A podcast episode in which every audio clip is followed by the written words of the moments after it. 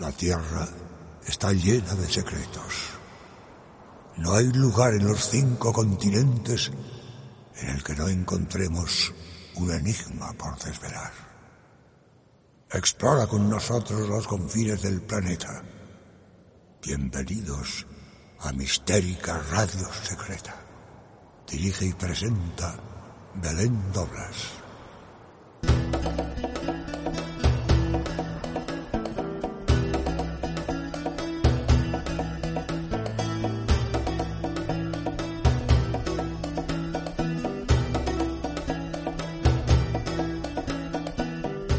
Bienvenidos a Mistérica Radio Secreta, un espacio dedicado a conocer viajes y lugares con misterio en el que emprendemos una travesía diferente por esos enclaves únicos alrededor del mundo que nos han dejado su impronta.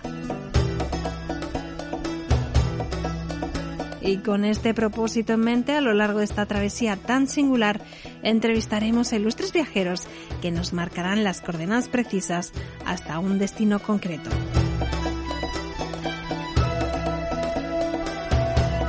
Esta ocasión viajamos a un lugar lleno de sombras para recordar un terrible acontecimiento, la caza de brujas. Nos referimos a la localidad de Salem, en Estados Unidos.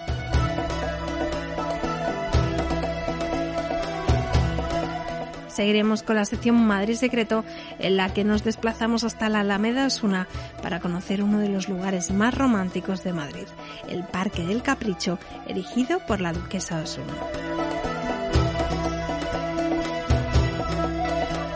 Osuna. para finalizar, como es habitual, os ofrecemos nuestra agenda secreta para manteneros al día de todas las novedades culturales que no os podéis perder. Soy Belén Doblas y esto es Mistérica Radio Secreta. Iniciamos nuestro viaje.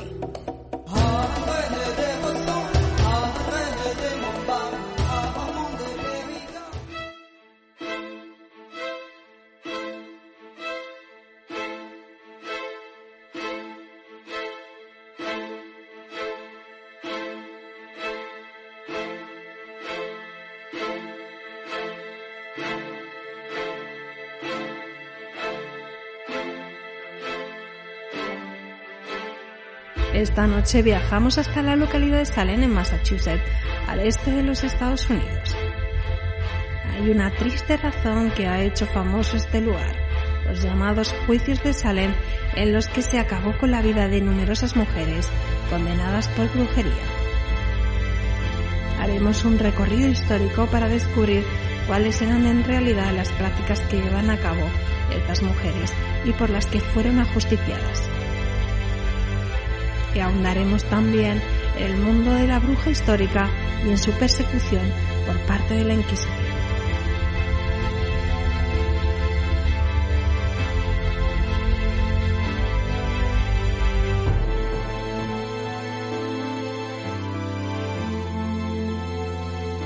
para descubrir la negra sombra que planea sobre la localidad de Salem en Massachusetts y los casos de brujería que allí acontecieron, contamos esta noche con la presencia al otro lado del hilo telefónico de la profesora Montserrat Hormigos Vaquero. Eh, Montserrat es doctora en teoría del discurso y comunicación audiovisual de la Universidad de Valencia y desarrolla su trabajo como crítica de cine y además es autora del libro Guía para ver y analizar la semilla del diablo, así como de numerosos capítulos de ensayo para Valdemar, Teambe o La Talante.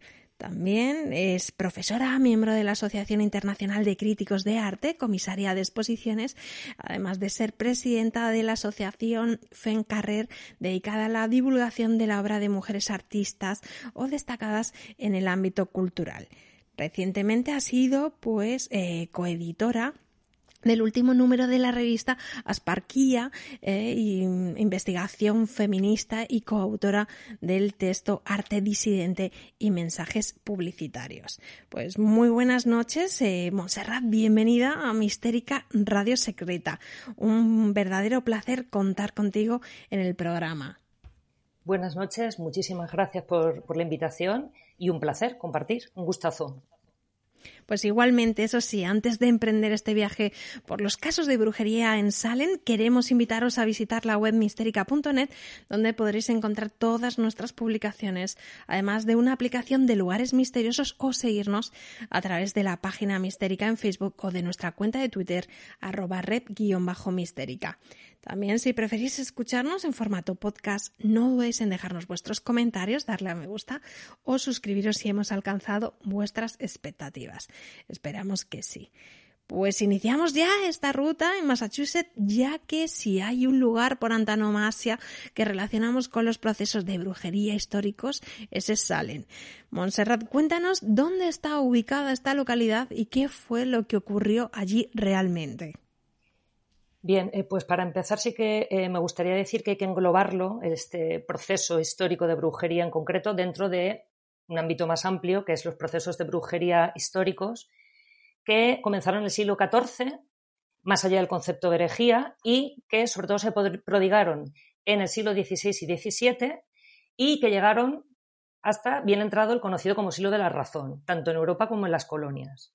En el caso concreto de Salem, pues nos referimos a la colonia fundada en 1626 en la bahía del actual estado de Massachusetts, en la costa atlántica, y eh, eligieron el enclave básicamente porque, pues bien, era un muy buen puerto comercial el hecho de que estuviera en, en la bahía, y en la vecindad se generó otra zona que se llamaba Salem Farms, que lo que se encargaba era de abastecer de productos agrícolas, de alimentos a, a Salem portuaria.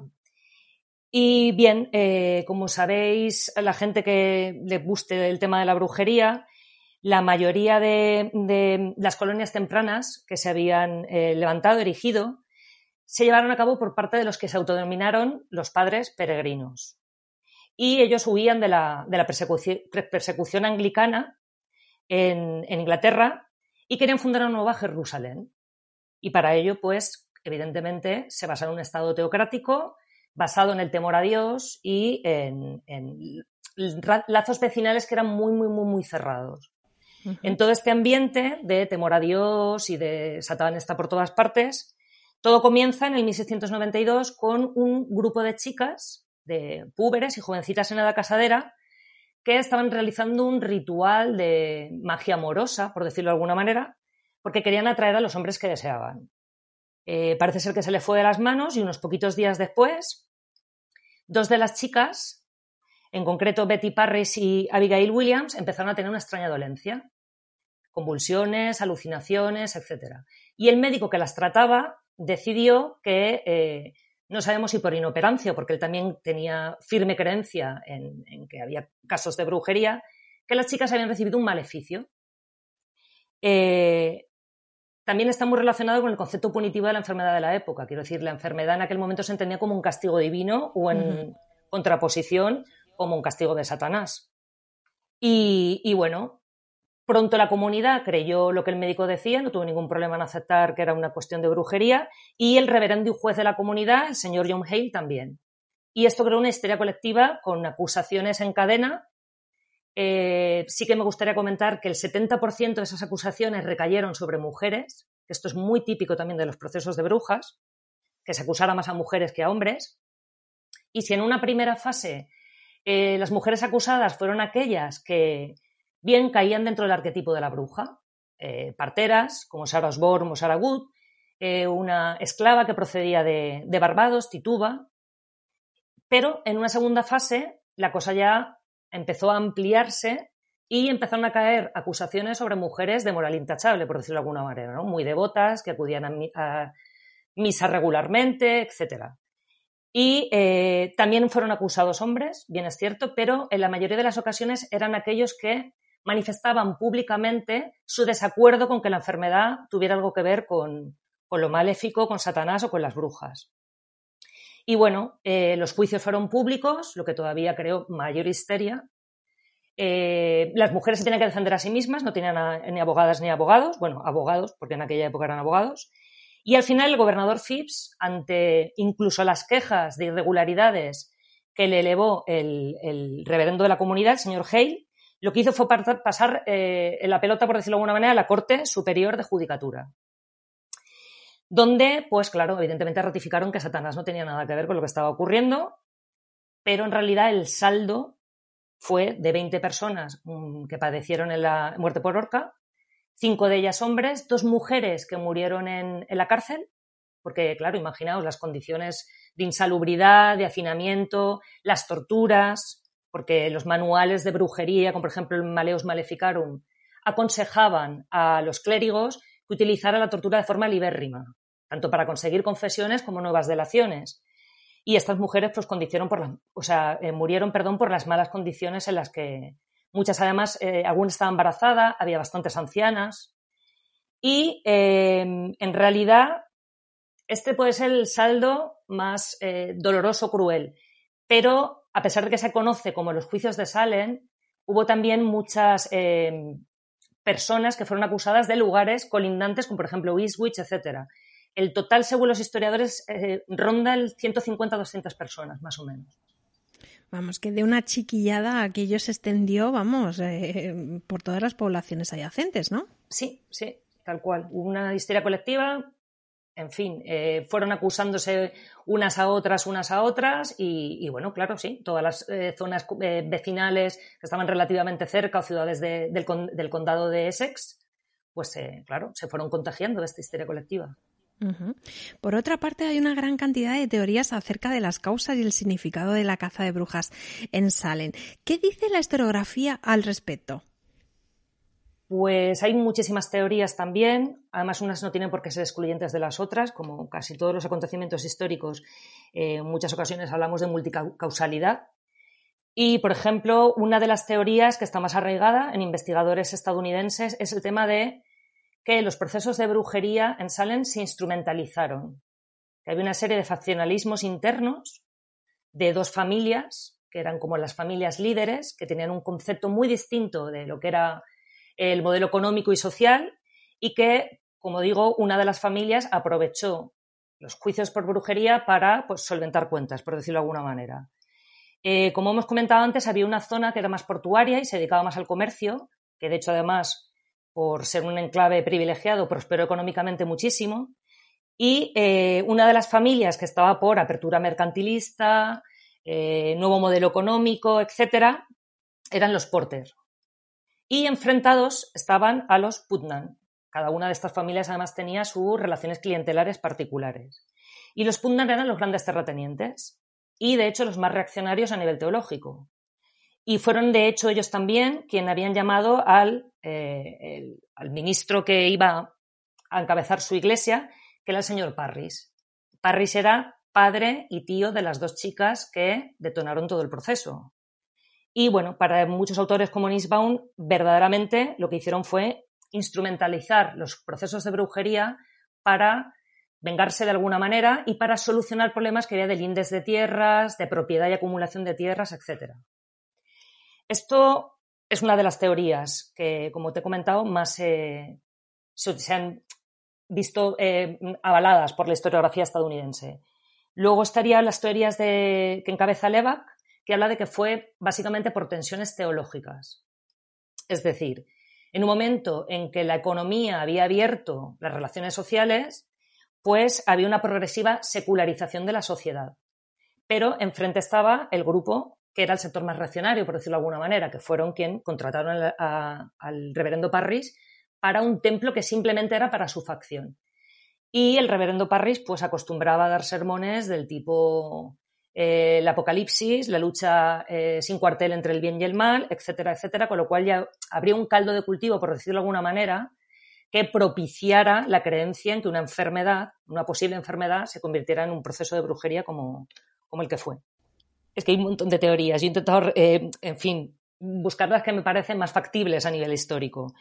también podía ser que fuera una enfermedad relacionada con el ergotismo, una contaminación alimentaria por cornezuelo de centeno, que es un hongo parásito del cereal, porque provoca eh, una serie de parálisis, alucinaciones, espasmos musculares muy similares al diagnóstico que tuvieron las chicas que denunciaron por primera vez el tema de, que había brujas en la comunidad.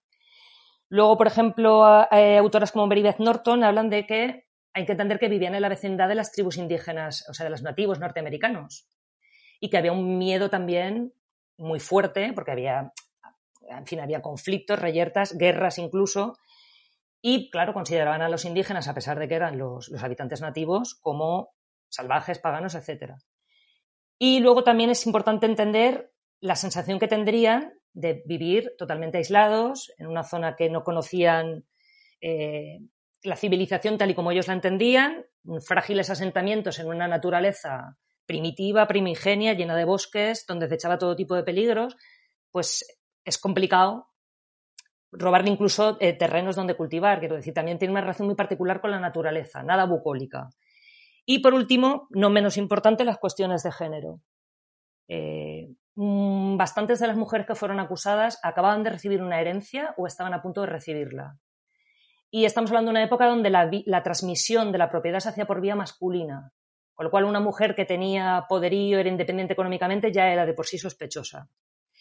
Y tampoco, o sea, a mí me parece muy sintomático el hecho de que las chicas que denunciaran comentaran todo el rato que sentían como si estuvieran siendo pellizcadas por todo el cuerpo, una especie de picor extraño, de pronto empezaron a utilizar el lenguaje lascivo, a contonearse, etc.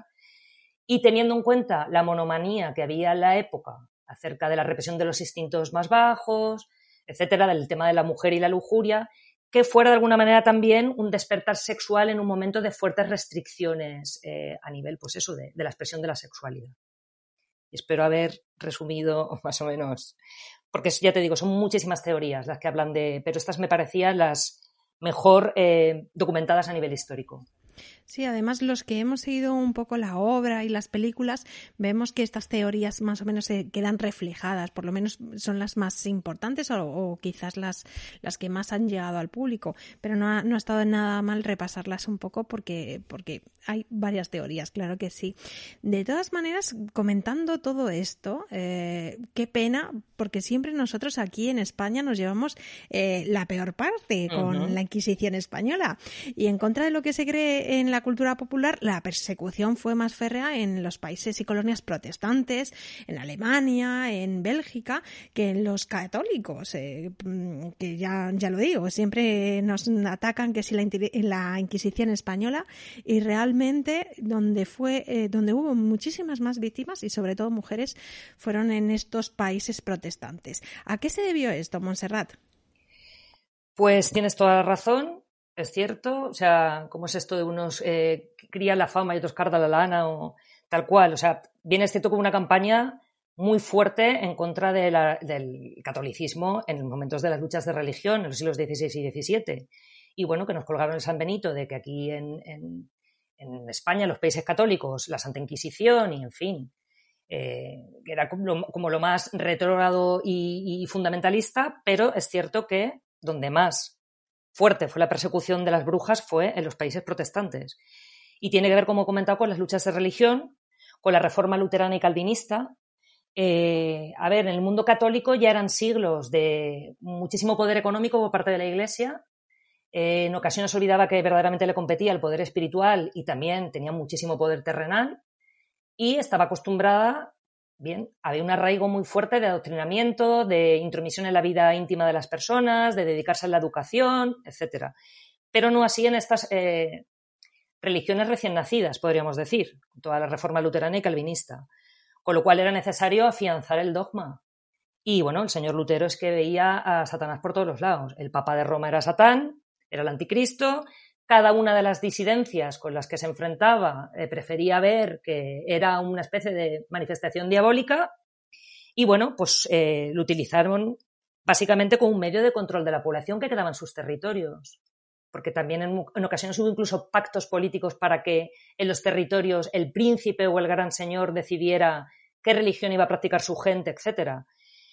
Entonces, pues, pues yo creo que sobre todo tiene que ver con eso, con que era, no estaban afianzadas y para no perder la sensación de dogma y porque además también nacieron a la contra ya de una religión establecida, los católicos, pues, pues uno de los medios de control fue el tema de, la, de los juicios por brujería. Y luego una cosa que me parece también súper destacada y es que en el mundo protestante el concepto de pobreza había cambiado. O sea, si para los católicos eh, la pobreza era incluso a veces pensada como una virtud y servía para la salvación de las almas, todo esto de la caridad, la limosna. El mundo protestante tenía un concepto totalmente contrario de la pobreza. La pobreza no era vista como una virtud, era vista como un pecado. Pecado de gente ociosas, eh, improductivas, que no agradaba a los ojos de Dios. Y me parece muy sintomático que muchísimas de las mujeres que fueron acusadas por brujería, sobre todo en zonas rurales, fueran mujeres míseras que vivían en la extrema pobreza, que dependían de la asistencia y de la caridad de los vecinos o de las instituciones. Y supongo que se creería también algún tipo de paranoia en el sentido de que estas mujeres, si no eran asistidas, podrían vengarse de alguna manera. Y, y también era una manera de expurgar la culpa. Quiero decir, yo no te ayudo, y si en algún momento pasa algún tipo de desastre, entonces pues me invento que es que tú me has ahogado, me has hecho un mal de ojo, etcétera. Con lo cual yo creo que tiene sobre todo que ver con, estas dos cosas. Y luego porque en cualquier religión ya sabemos que la que siempre ha sido más fiscalizada es la mujer. Entonces ya eran siglos de pensar que la mujer era el cuerpo del diablo y les venía, les venía bien. Quiero decir, ya todo estaba como sembrado para recoger. Y bueno, pues por eso la, la persecución para mí los datos más importantes para distinguir por qué fue más fuerte todavía en, el mundo protestante tiene que ver con esto que acabo de contar. Luego, en concreto, en el caso de las colonias, pues claro, lo que comentaba antes, alejamiento de la civilización, aislamiento total y comunidades muy asfixiantes y muy encerradas en sí mismas, donde cualquier rencilla, envidia, celos que estallaran se podrían disfrazar o instrumentalizar y meterlos en un proceso de brujería.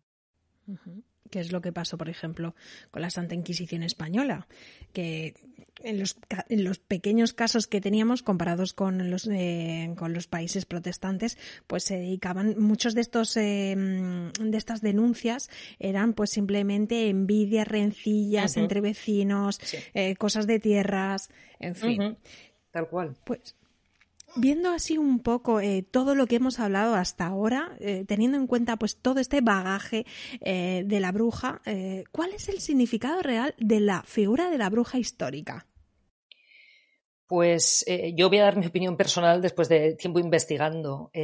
yo creo que en realidad fue una víctima propiciatoria, una especie de chivo expiatorio de un contexto muy convulso a nivel social, económico, político, Estamos hablando de una serie de siglos donde entró en crisis el sistema feudal, se llevó a cabo la transición hacia el capitalismo incipiente, movimiento además de movimientos religiosos considerados heréticos o subversivos, muchas revueltas campesinas por la privatización de las tierras comunales y luego también, claro, un momento en el que Europa entera y también las colonias vivía sobre todo la base económica era la agricultura. Cualquier fenómeno atmosférico adverso que arruinase las cosechas significaba hambruna, miseria y muerte. Con lo cual, mm, no me extraña nada que a las brujas se les acusara, había una obsesión increíble con que tenían capacidad para controlar los fenómenos atmosféricos.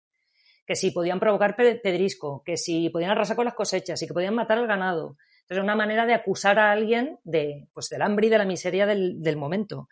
Y luego también se les acusó incluso de provocar la epidemia de peste que asoló Europa en el siglo XIV como si fueran los cuatro jinetes del apocalipsis, porque empezaron a pensar que igual envenenaban las aguas.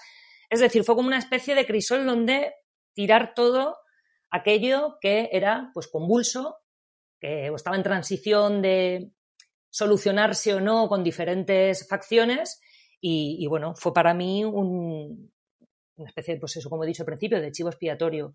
Y luego también me parece muy sintomático que en muchas ocasiones se las acusará de crímenes reproductivos. Hay una obsesión con que podían matar el fruto en el vientre de la mamá, eh, que si podían provocar la impotencia masculina, que si en los sabbats se alimentaban de infantes, y era un momento en el que había eh, una elevada tasa de, mortalidad infantil. Entonces, bueno, prefirieron echarle la culpa a ellas de que estas criaturas, en vez de morir por, por hambre, por desnutrición o por mera ignorancia, pues de hecho el brazo de hierro en muchas ocasiones cayó sobre las parteras. Muchas de las mujeres acusadas eran parteras. Mm. Pero en un momento en que tú demonizas cualquier método anticonceptivo, porque estás preocupado por la demografía de tu, de tu país, eh, cualquier cosa que se relacione con el aborto, con cualquier expresión de la sexualidad femenina fuera del matrimonio o que no sea para la procreación. Eh, bien, era una manera de control social sobre determinadas mujeres. De hecho, además se utilizaron los procesos de brujería para alejar a las mujeres de la medicina, de la práctica de la obstetricia. Y luego cualquier mujer que estaba sola, fuese una viuda, una soltera, ya de por sí era sospechosa también, porque no estaba controlada o sometida a varón. cualquier mujer, a fin de cuentas, que se saliera del paradigma de lo que era la mujer pura, devota, buena esposa, buena madre de la época, podría vérselas con, con este tipo de problemas. Y bien es cierto que sí, que hubo hombres acusados, pero en las actas de las acusaciones de los hombres siempre queda claro que se les acusa porque tienen un tipo de creencias que se consideran hieráticas para el momento o porque están practicando algún tipo de técnica mágica, etc. En el caso de las mujeres simplemente era por ser mujer en muchas ocasiones. Si tenías un aspecto o un comportamiento que no se consideraba femenino, ya podría ser sospechosa de, ser bruja. Entonces, eh, pues eh, sí, chivo expiatorio, básicamente. Totalmente. Pues eh, si te parece, avanzamos en el tiempo, ya que los juicios de Salem fueron utilizados en la obra El crisol de Arthur Miller como metáfora de la intolerancia y el dogmatismo en cualquier época y en el momento de la caza de brujas del macartismo. ¿Qué relación hay entre estos dos periodos históricos tan distintos? Sí, de hecho es increíble porque la gente que en general, que no está muy interesado o muy interesada en el tema de la brujería, siempre relacionado caza de brujas con el macartismo. O sea, como que la gente lo tiene más cercano quizá en el tiempo o, bueno, fue más aireado por la prensa. Y sí, en realidad es que hay muchos puntos de conexión. De hecho, Miller escribió El Crisol en el 53, le estaba siendo investigado y siendo perseguido también en toda esta situación política de Guerra Fría, de histeria anticomunista, cuando se crea el Comité de Actividades Antiamericanas y empiezan pues, a redactar listas negras con intelectuales de izquierdas o se consideran excesivamente liberales y la tan famosa lista negra que había de gente que trabajaba en Hollywood. Y también pues la subcomisión que lideraba el senador de Wisconsin, eh, McCarthy. Y es que el modus operandi te pones a, a, rascar un poco y se asemeja muchísimo. Quiero decir, si te habían llamado, si te habían requerido, a ti ya te consideraban culpable. Entonces tú podías eh, confesar o acogerte a la quinta enmienda y decir, no, no voy a declarar en contra de mí mismo. Pero las condenas normalmente eran por desacato o por perjurio. Quiero decir, si ya consideraban que tú estabas implicado en alguna actividad antiamericana, el juicio en realidad era una especie de pantomima, por, decirlo de una manera bastante suave. Y luego además se les eh, instó a que si verdaderamente querían demostrar su arrepentimiento tenían que acusar a otras personas que formaban parte de esa conjura comunista. Con lo cual hay muchísimos datos que debieron venir a la mente a Miller para establecer esa metáfora política o este cuento moral de que en realidad, más allá del lugar geográfico o del tiempo, en fin, los demonios quedan sueltos cuando hay fanatismo, intolerancia, estrechez de miras, persecución ideológica, etcétera, etcétera. Y que, bueno, de alguna manera también la obra avisa de que puede volver a estallar en cualquier momento y lugar, cuando se conculcan determinados derechos y libertades. Desde luego. Antes hablas del cine. Eh, ¿En qué otras obras artísticas y culturales, pues eh, ya no solamente cine, literatura, ha influido el proceso de brujería más famoso de la historia de América del Norte? ¿Y qué sombras proyectas salen en la actualidad? Pues eh, influir muchísimas obras culturales, series de televisión, películas, obras de teatro, literatura. Yo, mm, en realidad, me interesan sobre todo aquellas que tengan un componente histórico un poquito más serio. Y destacaría, por un lado, El Crisol, que es la adaptación de Hitler de, la obra de Miller. De hecho, el guion adaptado lo redactó el propio Miller. Y eh, sorprende su vocación documentalista. Eh, tiene muchísimo rigor a nivel, a nivel histórico, ¿no? Utilización de fuentes primarias, incluso extractos originales de las actas judiciales para los diálogos, uso de lenguaje muy arcaizante, localizaciones para reconstruir el Salén histórico, la arquitectura de la época, los objetos de uso cotidiano, el vestuario, y también una plasmación muy fidedigna tanto de la moral de la época como del estado psicológico de, los actantes. Pero me llama mucho la atención que habiendo tenido tantísimo rigor a la hora de ser fiel a la historia, se permitan una licencia ficcional que tiene mucho que ver con las cuestiones de género.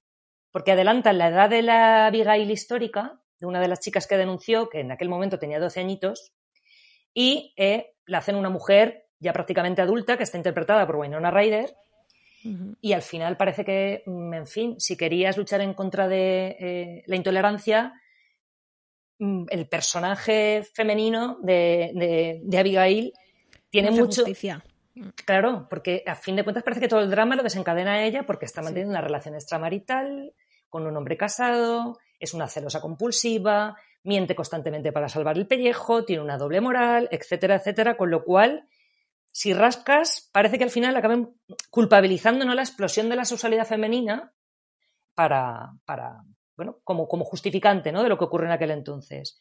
Mucho más interesante me parece eh, una película súper recomendable, La bruja de Eggers, que no se basa específicamente en los juicios de Salem, pero sí en las condiciones reales de existencia de los procesos de brujería históricos en las colonias. También fue asesorada por historiadores coloniales, incluido en los usos agrícolas, el utillaje de labranza. Eh, la banda sonora, de hecho, está eh, interpretada con instrumentos del siglo XVII y luego una excepcional fotografía que parece un cuadro barroco, o sea, tiene mucho de tenebrismo caravallesco y presenta una protagonista casi es una parábola feminista. No voy a destripar la película, pero... No, si porque no lo hubiese visto, Efectivamente, porque no tiene ninguna gracia, pero eh, bien, al final muestra una protagonista que en realidad se elige el camino del bosque mm, más que por convicción satánica, es porque no, no le queda más remedio para salir de un destino impuesto de domesticidad y servidumbre. Y por último, el cuento de la criada. Cuento de la criada de Margaret Atwood, que además se ha hecho mundialmente famosa gracias a la serie de televisión y que eh, la misma escritora ha dicho en bastantes declaraciones que está muy inspirada muy de cerca en, los juicios de Salem y que, como supongo que conocerán la mayoría de, las y los oyentes, se basa en una dictadura teocrática, es una distopía y bueno, donde las mujeres ven conculcados todos sus derechos, no pueden trabajar, no pueden tener cuentas bancarias, ni propiedades, ni leer ni escribir. Y hay un grupo de mujeres fértiles, a las que se denominan las criadas, eh, que bueno, que adoctrinan, porque luego son entregadas, así como si fueran, no sé, una donación, un trozo de carne, a los líderes del movimiento y, bueno, pues para ser violadas, básicamente, por mucho que se ritualice la violación, y destinadas a una maternidad forzosa. De hecho, además les arrebatan todo tipo de identidad porque hay un escrutinio constante de su intimidad y luego eh, son interpeladas no con su nombre, sino con el nombre del militar al que pertenecen precedido del prefijo de, como la protagonista de Fred. Con lo cual es que ya ni siquiera cuando las interpela son sujetos, eh, bien, sujetos simplemente. O sea, eres la posesión de, de tal hombre. Entonces, me parece muy interesante todas estas parábolas, todas estas distopías que nos hacen pensar en que puede ser que las llamas de las hogueras no estén tota-, totalmente apagadas y que las sombras todavía se pueden proyectar en un presente donde una manera determinada de entender eh, la otredad como algo que tiene que ser estirpado de la sociedad o controlado, pues en fin, es bastante, bastante peligroso y nos debería eh, hacer pensar, ¿no? Bastante, en qué tipo de sociedad queremos, porque, porque, bueno, cada vez que sacan a pasear los demonios, como he dicho, el fundamentalismo, o sea, la falta de tolerancia, etcétera, eh, ya, bueno, entramos en, un, en algo complicado a nivel social y que puede ser peligroso. Yo creo que parte del éxito del cuento de la criada, y eso que estamos hablando de una serie tremendamente dura, eh, yo, yo, creo que el éxito es justamente eso, el, ponerte en esa situación de que quizá podría ocurrir algo parecido, similar, y como tú muy bien decías, igual las hogueras no están del todo eh, apagadas, igual quedan todavía algún que otro rescoldo. Mm, de hecho, bueno, estábamos esperando ya la, nueva temporada, pero con todo esto del coronavirus me parece a mí que eh, tendremos que esperar un poquito más a que HBO pues eh, finalmente decida estrenarlo, ¿verdad? Sí, además, eh, lo, que, tú comentabas, que decir, yo me recuerdo cuando leí el libro, me resultó asfixiante, o sea, me costaba, o sea, leía las páginas y decía, me estoy asfixiando. Hmm. Y la serie, si no, claro, eh, lo visual es diferente, pero crees que ha creado una estética con, con los trajes estos monjiles de rojo sanguíneo, las enormes cofias blancas, o sea que, ya vamos, da pavor, solo relaciones, ves una imagen y dices, uff. Entonces está muy bien trabajada y sí, estamos ahí deseando que, vuelvan a reponerla. Sí, sí, desde luego, porque vamos, cada vez que termina una temporada es que nos descolocan completamente y decimos, mm, ya va a terminar esto. No, no va a terminar y esto continúa y continúa. Pues para ir terminando, Montserrat, eh, quería preguntarte cómo explota en la actualidad el enclave su, su pasado brujeril. Pues a la americana, básicamente. O sea, show business y parque temático de brujas. Eh, tienen de todo. Un museo de las brujas, eh, bastante bizarro, por cierto, una casa de la bruja que yo creo que era de los pocos edificios que les quedaban del siglo XVII, lo reconstruyeron y a día de hoy ningún historiador o historiadora ha reconocido que allí de verdad eh, habitará ninguna bruja. representaciones, dramatización de los juicios en el antiguo ayuntamiento, eh, una estatua donde los miles y miles de visitantes hacen fotografías que más bien recuerda a la Samantha de Embrujada y un montón de tienditas de souvenirs, esotéricas, etcétera. Bien es cierto que aparte de todo esto, que es un reclamo turístico bastante serio, eh, hay un memorial que se nota que ya se ha hecho con otra sensibilidad, eh, memorial para las víctimas. Entonces, está por un lado como la parte más show business y por otro lado, pues sí, una, manera como de querer recordar y de recuperar la memoria con un poquito más de dignidad. Porque, claro, eh, es un tema que puede ser muy serio. O sea, si lo frivolizan en exceso, o lo hmm. mercantilizan en exceso, o lo convierten en solo en un espectáculo, claro, corre, el peligro de, que, bueno, que no seamos nada serios con la recuperación de la memoria de todas estas mujeres que fueron hmm. silenciadas.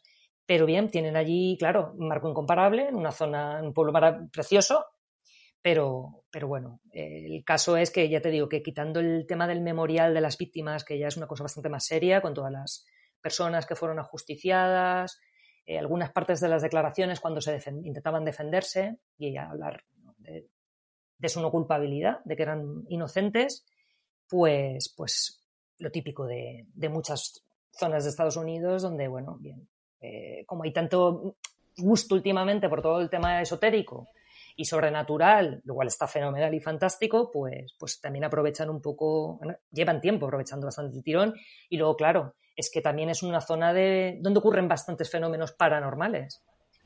justo, justo es lo que te iba a decir. Continúa, continúa, que te he cortado. No, no, no, no. Sí, era, era eso. O sea, que en realidad hay como también investigaciones bastante serias de que allí se ha quedado como una especie de impronta, porque claro, es que el, el juicio fue muy cañero.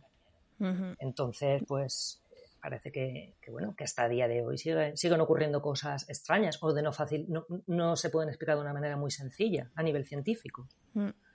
Pues esperemos que cuando todo esto del confinamiento y el mundo vuelva a su ser podamos viajar hasta Salem pues para pues recorrer estos enclaves tan increíbles eh, y recorrer también un poco de esta memoria del pasado y también estos otros enclaves cercanos eh, relacionados con los fenómenos extraños. Claro que sí. Pues vamos ya llegando al final, Montserrat, y no puedo despedirte sin preguntarte pues por tus próximos proyectos literarios.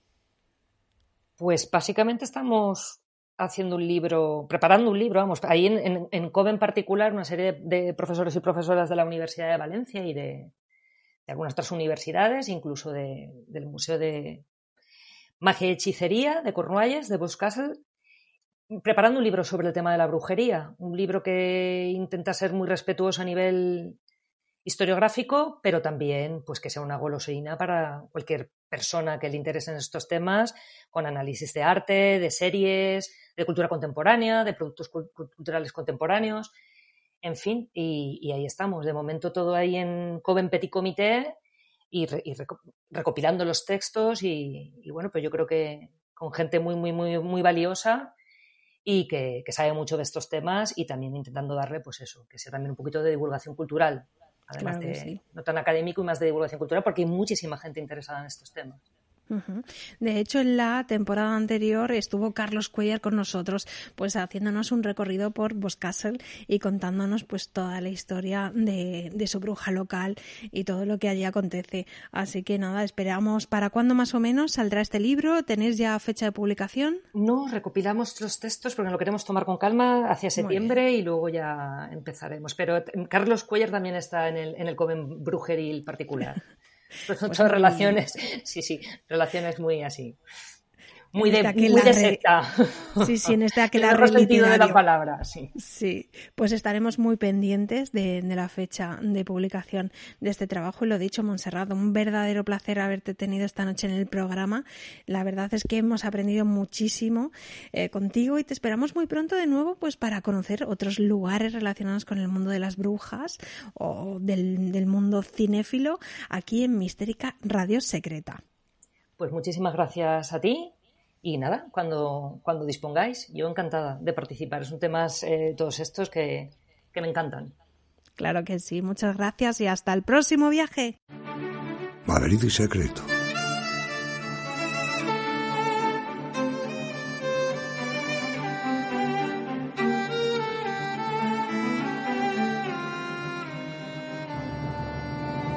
Y vamos ya con la sección Madrid Secreto. Muy buenas noches, Pedro. ¿Hasta qué lugar de la ciudad nos vamos esta noche? Buenas noches, Belén. Bueno, pues si te parece, vamos a coger el metro y en la línea verde nos vamos hasta la parada del Capricho. Allí vamos a visitar uno de los jardines más bonitos de la ciudad y repleto de romanticismo, que no es otro que el Parque del Capricho, creado en el siglo XVIII por la duquesa de Osuna. Sin lugar a dudas, se trata de un lugar más que recomendable, pero muy poco conocido, incluso para los propios madrileños. ¿Qué nos puedes contar de la historia de estos jardines? Bueno, pues eh, vamos allá. El lugar antiguamente era propiedad de los condes de Barajas y luego pasó a los condes de Priego, pero la historia que más nos interesa comienza en el año 1783, cuando la finca fue adquirida por los duques de Osuna. Pero si queremos hablar de quién impulsó realmente la construcción de estos jardines y de los edificios que alberga, nos tenemos que referir a María Josefa Pimentel, duquesa de Osuna, casada con el noveno duque de Osuna, Pedro de Alcántara, Tellez Girón y Pacheco. Y es que ella fue verdaderamente la promotora de este proyecto. La duquesa fue una mujer muy moderna para su época, ya que participaba activamente en los actos de sociedad y fue también mecenas de muchos artistas. De hecho, como ya recordarán nuestros oyentes, uno de sus protegidos fue nada menos que Francisco de Goya, a quien encargó sus famosos cuadros brujeriles de los que ya hablamos en la primera temporada aquí en la sección Madrid Secreto. Pues bien, la duquesa organizaba reuniones y tertulias intelectuales y fue una de las mujeres más sabias y con mejor gusto de su época. Además, estaba al tanto de temas un tanto oscuros, pues era conocedora de las sociedades secretas y masónicas de su época, como así lo atestiguan los libros de su biblioteca que hemos conservado en nuestros días. Vamos, que esta mujer era una adelantada a su tiempo. Hombre, ya lo creo. Además, podríamos decir que trató de competir con otras grandes damas de su época, como podrían ser, por ejemplo, la duquesa de Alba y la propia reina María Luisa. Y la verdad es que podemos decir que las superó, sobre todo por su buen gusto y conocimiento sobre arte, paisajismo y arquitectura, disciplinas presentes todas ellas en los jardines del capricho. Perfecto, Pedro. Pues si te parece, adentrémonos ya en el parque y cuéntanos qué podemos encontrar en él. Bueno, pues los jardines reúnen tres estilos paisajísticos diferentes. El parterre o jardín francés, el paisaje inglés y el jardino italiano. Junto al palacio tenemos el parterre con setos recortados. En la parte baja se sitúa el jardín italiano, que es el espacio más antiguo de la finca, que mezcla los setos con árboles para tomar el sol en invierno y resguardarse en verano. Cerca de este lugar tenemos el laberinto, concebido no tanto como un recinto iniciático como puede ser en otros casos, sino que fue pensado para el juego amoroso y los escondites. Está hecho con laurel y el que podemos ver hoy en día sigue fielmente los planos del que se plantó originalmente en vida de la duquesa. Y por último, el resto del parque está concebido como un típico jardín paisajista inglés, evocando la naturaleza en su estado puro y repleto de escondites. Además, en distintos lugares de la finca y mezclados con la naturaleza tenemos elementos arquitectónicos y escultóricos que te voy a contar ahora. Mira, por ejemplo, uno de los lugares más románticos es la conocida como la Exedra y Plaza de los Emperadores. Se trata de un espacio abierto de forma ovalada presidida por una escultura ubicada en un semicírculo de columnas que es lo que se conoce como exedra. Este lugar está decorado con bustos de emperadores romanos, hecho por el cual eh, ha adquirido su nombre. Además, la exedra está rodeada por esfinges con cabezas femeninas, lo que hace alusión también al mundo egipcio. Y si continuamos, otro de los sitios arquitectónicos es el conocido como Templo de Baco, ya que se trata de una serie de columnas en círculo pero sin cubierta superior y en cuyo centro contamos con la estatua del dios que es la que le da nombre. Y una curiosidad que quería contarte es que en algunos de estos templetes se rodaron escenas de la mítica película Doctor Cibago. Qué curioso, no me extraña, pues estos lugares que recuerdan a la antigüedad son realmente pintorescos, como es el caso de El Capricho. ¿Qué más lugares singulares albergan estos jardines? Bueno, pues por ejemplo tenemos un edificio conocido como el Abejero. Allí dentro se colocaban panales de abejas que hacían miel con los lirios del parque. Así la duquesa podía contar con miel de primera calidad. El edificio dispone de grandes cristaleras para poder ver desde fuera el trabajo de las abejas sin sufrir ningún tipo de picadura. Luego está el jardín alto en el que observamos una columna en cuya parte superior está ubicada una estatua de Saturno devorando a sus hijos. Pero hay una cosa más que te quiero contar dentro de los edificios del parque, y es que la duquesa de Osuna era muy aficionada a los autómatas, muñecos con forma humana capaces de llevar a cabo algunos movimientos. En la llamada Casa Vieja ordenó instalar dos autómatas articulados que parecían una pareja de labradores. Además en la casa existen pinturas en las paredes que recordaban a los nobles los útiles de labranza o de la vida rural. Incluso se ha pensado en reconstruir a los autómatas, pero es una labor muy difícil, prácticamente imposible, pues no se conservan ni planos ni dibujos de los mismos. Y otro de los sitios del jardín son el casino de baile, el fortín o la ermita de Desde luego, el paseo por el jardín se te hace más que ameno. Si no recuerdo mal, en los jardines también eh, hay pequeños ríos y lagos, ¿verdad? Así es, así es. Mira, en la parte de alta de los jardines eh, hay un canal y, se le ha canalizado como si fuera una ría. Y no solo servía para llevar agua, sino que era navegable en pequeñas barcas. Esta conducción de agua llegó hasta eh, lo que es el, lago que está en el, en el parque. Y en su centro, en una isla, podemos ver una escultura en honor al duque de Osuna, don Pedro Tellez Girón III, duque de Osuna, virrey de Nápoles. Aquí hay también un embarcadero cuyo interior se encuentra decorado con varios trampantojos y en la parte exterior la decoración está hecha con juncos y cañas de donde viene su nombre de casa de cañas que recuerda una construcción de aire oriental. No nos has hablado del palacio. Creo que actualmente está en obras y que pronto, pronto podremos disfrutar de su visita.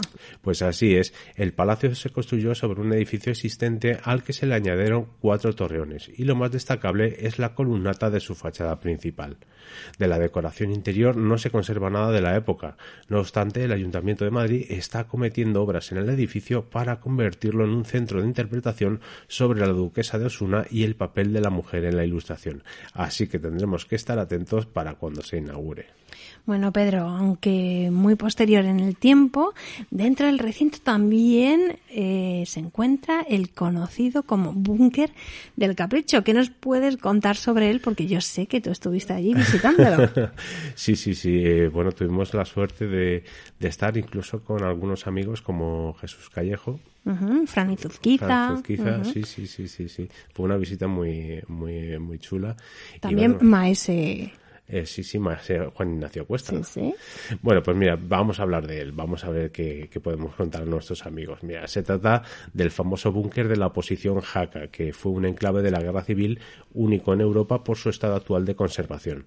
Allí estaba situado el cuartel general del ejército republicano del centro, y el refugio tiene pues aproximadamente unos 2.000 metros cuadrados ubicados a 15 metros bajo tierra y capaz de resistir a las bombas. Fue construido en el parque en torno al año 19 1937, aprovechando su situación lejos del frente, sus buenas comunicaciones y el arbolado que servía para camuflar el lugar.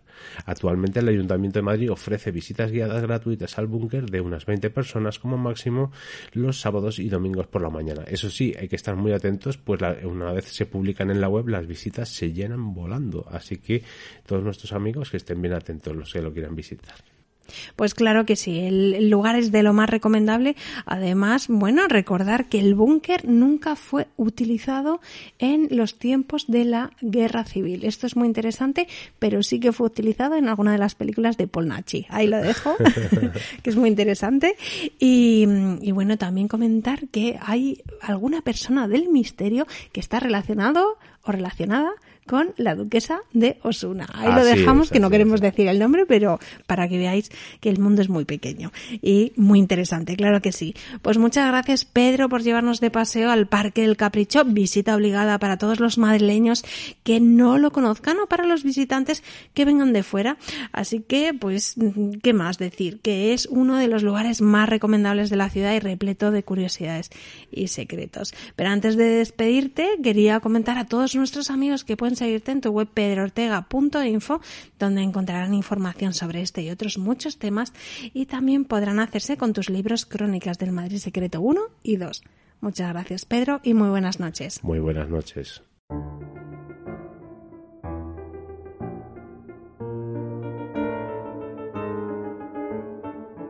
Agenda secreta.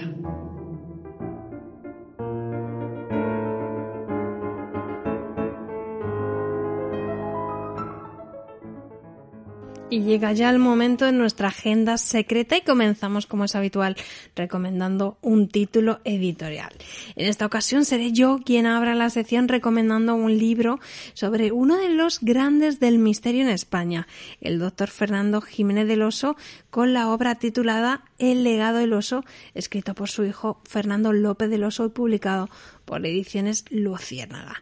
Pues bien, este año conmemorábamos los 15 años de su partida y qué mejor homenaje que una obra en la que se repasa pues todo su legado a través de entrevistas de grandes compañeros y amigos suyos de la talla de Juan José Benítez, Nacho Ares, Lorenzo Fernández Bueno, David Sentinella, Jesús Callejo y Silvia Casasola. Eh, también hacen en un, en un capítulo un homenaje al gran Juan Antonio Cebrián. Eh, también podemos encontrar pues a, a, Maese Cuesta, a Juan Ignacio Cuesta, Pedro Amoros y nuestro querido Javier Sierra. Desde luego no están todos, eh, pero estos relatos nos acercan no solamente al investigador por excelencia, sino a la singular persona increíble, personalidad del doctor Jiménez del Oso a través de viajes y muchísimas anécdotas. En suma, un libro emocionante en el que también pues se trata la compleja relación entre padre e hijo y que ahonda sobre todo en el verdadero y gran misterio del doctor Jiménez del Oso. Ahí lo dejo. Así que anotamos esta obra como primera recomendación y vamos ya con otra propuesta para nuestros oyentes. Ahora sí, Pedro, ¿qué otra recomendación nos traes esta noche? Buenas de nuevo, Belén. Bueno, pues quería darle una buena noticia y es que afortunadamente vamos a poder ver la exposición Vampiros, la evolución del mito, que reabre sus puertas tras el periodo de confinamiento. Y es que podemos visitarla hasta el 6 de septiembre, así que lo que tenemos que hacer es ir corriendo a su web y reservar ya nuestras entradas pues el aforo en los museos está muy limitado. No va a haber visitas guiadas ni tampoco audioguías, pero en compensación tendremos en cada sala a una persona que nos aclarará todas las dudas o preguntas que nos surjan según vayamos viendo la exposición. Comentar también que esta muestra nos habla fundamentalmente de la presencia del vampiro en el cine y se trata de una oportunidad excepcional para sumergirnos en el mundo de los vampiros que tanto nos gusta y conocer las relaciones entre las diferentes facetas del vampiro a partir de una serie de prácticas artísticas. Yo desde luego me voy corriendo a reservar mi entrada para verlo en CaixaForum Madrid. Pues fijamos bien la fecha del 6 de septiembre en nuestra agenda. Esperemos pues que igual eh, decidan eh, ampliar un poco más el plazo hasta Halloween o algo así, porque desde luego pues son épocas complicadas y más el verano y qué mejor a los vampiros que, el otoño, el otoño y Halloween, ¿verdad, Pedro? Sí, sí, sí, la estaría genial. Pero bueno, las cosas son así, 6 de septiembre. Pues nada, todos dispuestos ya a sacar nuestras entradas para no perdernos esta magnífica exposición sobre los vampiros, un tema que tanto nos gusta en Mistérica Radio Secreta. Y vamos ya con un lugar de nuestra aplicación, en mistérica.net barra lugares. ¿Hasta dónde nos vamos de viaje, Pedro? Bueno, pues viajamos a la ciudad de Toledo de la mano de nuestra amiga Marta Vela para descubrir las conocidas como cuevas de Hércules. Y es que la ciudad de Toledo, abrazada por el río Tajo, custodia numerosos misterios sagrados y enigmas inexplicables. Verás, en el número 3 del callejón de San Ginés se encuentran las llamadas cuevas de Hércules. La tradición legendaria atribuye las cuevas como pertenecientes al mítico Palacio de Hércules. Según la leyenda, Hércules, fruto de la unión del dios Zeus y la mortal Almena, tras recorrer la península ibérica, fundó las ciudades de A Coruña y Toledo. Sin embargo, fue en esta última donde estableció su palacio.